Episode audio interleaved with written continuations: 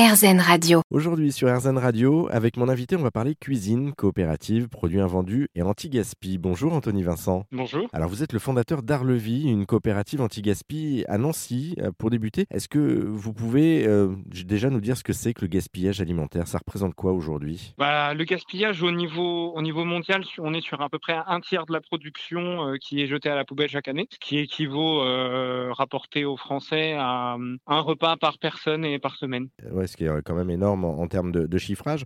Alors pour lutter justement contre euh, ce gaspillage, vous avez monté donc votre coopérative Arlevi. Est-ce que vous pouvez nous, expliquer justement euh, ce que c'est Arlevi On est une coopérative de diffé- différents acteurs du Grand Est et principalement de Nancy qui récupérons des produits invendus. On rachète des produits invendus aux producteurs et aux distributeurs conscients qui viennent soit des marchés, soit des restes de marché, pardon, soit hum, des légumes moches comme on dit. Donc c'est un petit peu différentes sources euh, de, de produits qui n'ont pas qui n'ont pas trouvé preneur hein, pour faire pour faire simple.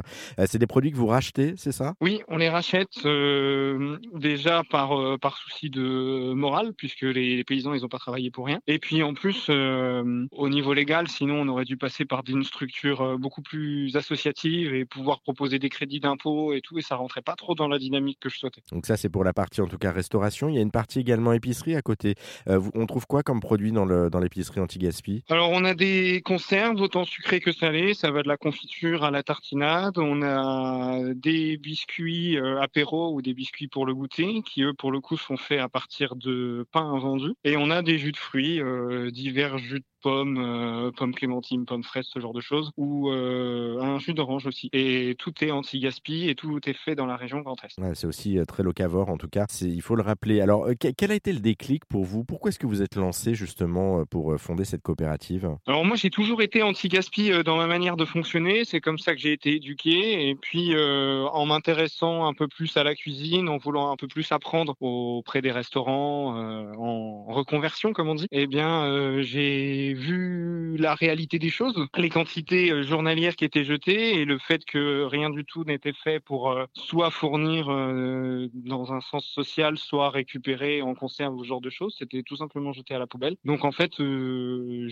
j'ai décidé de tout balancer et puis de lancer cette coopérative en me disant qu'il fallait faire quelque chose quoi. Ouais, parce que quand vous dites tout balancer, on, enfin, je le rappelle, vous étiez auparavant engagé, vous étiez euh, étudiant et engagé dans des projets, notamment de culture euh, au sens large, musique, culturelle, etc. Et vous vous êtes euh, orienté vers la cuisine. Oui, c'est ça. En fait, j'étais j'étais dans l'événementiel pendant pas mal d'années. Et puis après, le rythme, pour être sincère, de l'événementiel est un petit peu compliqué. Bon, après, on va pas dire que le rythme de la restauration est plus simple. Mais en tout cas, vivre la nuit, c'était plus possible pour moi. Et donc, j'ai voulu me réorienter. euh, en cherchant ce que j'aimais faire, je me suis rendu compte que j'aimais et manger et cuisiner. Donc, euh, je suis parti là-dedans. J'avais pas envie de reprendre des études, donc j'ai toqué auprès des restaurants et puis j'ai appris sur le tas, quoi. Et puis finalement, après, en me rendant compte euh, du besoin de travail pour développer un projet pareil, j'ai décidé plutôt de travailler avec une chef qui, elle, a beaucoup plus d'expérience. Elle a 10 ans d'expérience quand même et beaucoup plus d'autonomie. Et, et c'était plus facile pour moi d'imaginer de gérer un projet de cette manière avec la masse de travail. Mais qu'est-ce qui vous plaît concrètement dans la cuisine en fait? C'est l'échange, c'est le relationnel avec les gens, c'est le, le fait de, de, oui, de la convivialité, de donner quelque chose? Alors, euh, à un niveau personnel, c'est vraiment euh, de recevoir des gens à la maison et de faire plaisir. Et puis, en fait, c'est euh, l'impact au niveau alimentaire dans la vie de chacun, le fait de manger correctement. On travaille avec un nutritionniste, justement, vu qu'on fait de la cuisine végétale pour être dans le zéro carence, ou le plus possible, parce que comme je dis toujours, euh, la B12, il y en a pas dans les légumes, donc je ne suis pas magicien. Mais ouais, c'est vraiment... C'est quand même l'amour de manger, hein, je vais pas mentir. c'est vraiment... euh, c'est aussi simple que ça.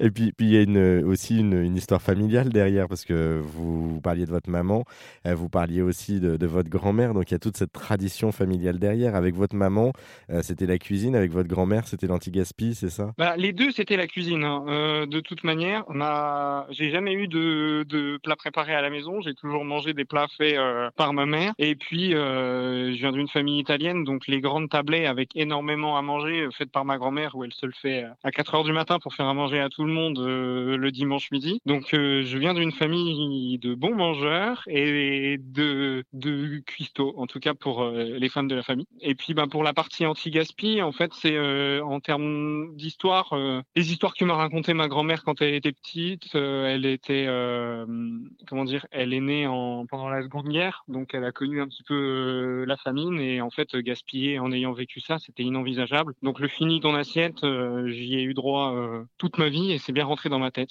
même si on n'a jamais trop trop eu besoin de me forcer. Hein. vous, vous, parliez de nourriture, vous parliez de, de, cuisine avec votre maman et votre grand-mère. Quels sont les plats comme ça qui vous restent dans la tête? Quels sont vos plats préférés? Si vous deviez faire un top 3 de, de, de, ces plats de Madeleine de Proust, entre guillemets, ce serait quoi? Ben Moi, c'est les lasagnes en 1. je pourrais mettre lasagne 1, 2, 3. C'est vraiment. je suis un grand, grand fan de lasagne. Les plats, les, les plats de tradition italienne, les, les risottos, les... et puis, c'est bête, mais la, pizza fait maison ou la pizza qu'on allait chercher juste à côté de. Quand j'étais en vacances en Italie, dans le village de ma grand-mère, c'était très. c'est très. Comment dire Dans le souvenir. Voilà, c'est ça. Comme vous dites, la Madeleine de Proust, on est vraiment sur ces, sur ces produits-là. Puis sinon, les produits français, enfin, voilà, ou la tradition française, quoi, en fait, en termes de gastronomie. J'ai été éduqué là-dedans. Au sens large, du coup. votre maman, votre grand-mère vous ont passé cette passion de la cuisine. Du coup, qu'est-ce que vous gardez aujourd'hui en, termes de, de cuisine, j'entends? C'est-à-dire cette fois-ci, de, en passant derrière les fourneaux, vous, comme ça, vous avez les recettes en héritage dont vous parliez, vous arrivez à les faire vous-même, vous y mettez votre pâte, comment ça se passe? J'y mets toujours ma pâte, je suis un peu euh, chimiste sur les bords, j'aime bien tenter des choses et le euh, comment dire, j'ai toujours été un peu euh, dans la dans la créativité, c'est pour ça que c'était une des choses qui était primordiale pour moi pour un chef. En fait, c'est bête mais la cuisine, parfois la meilleure cuisine, c'est celle où on ouvre le frigo, on prend ce qu'il y a dedans et on essaye d'associer les goûts en fonction des souvenirs et c'est bien souvent des des réussites. Bon, il y a quelqu'un quelques ratés quand même, faut pas non plus ce qui peut arriver.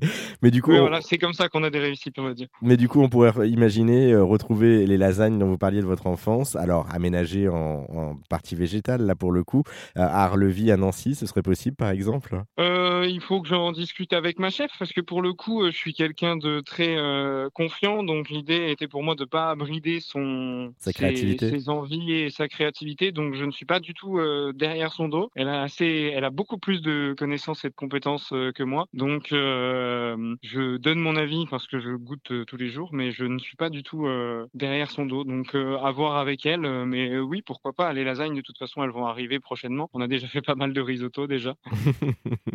bon, en tout cas, merci beaucoup Anthony Vincent pour euh, cette présentation euh, à la fois personnelle et en même temps euh, d'Arlevie, la coopérative. Pour vous retrouver, c'est à Nancy, au 39 rue de la rue Émile Guébard, et puis sur Facebook et Instagram, notamment sur Facebook, sur la page Arlevie Coopérative Anti-Gaspi, et sur Instagram, c'est quel, quel pseudo, quel, quel compte? C'est juste Arlevie sur Instagram. Eh ben juste Arlevie, voilà. Donc on pourra vous suivre. Merci beaucoup en tout cas pour cette, cet échange, Anthony Merci à vous.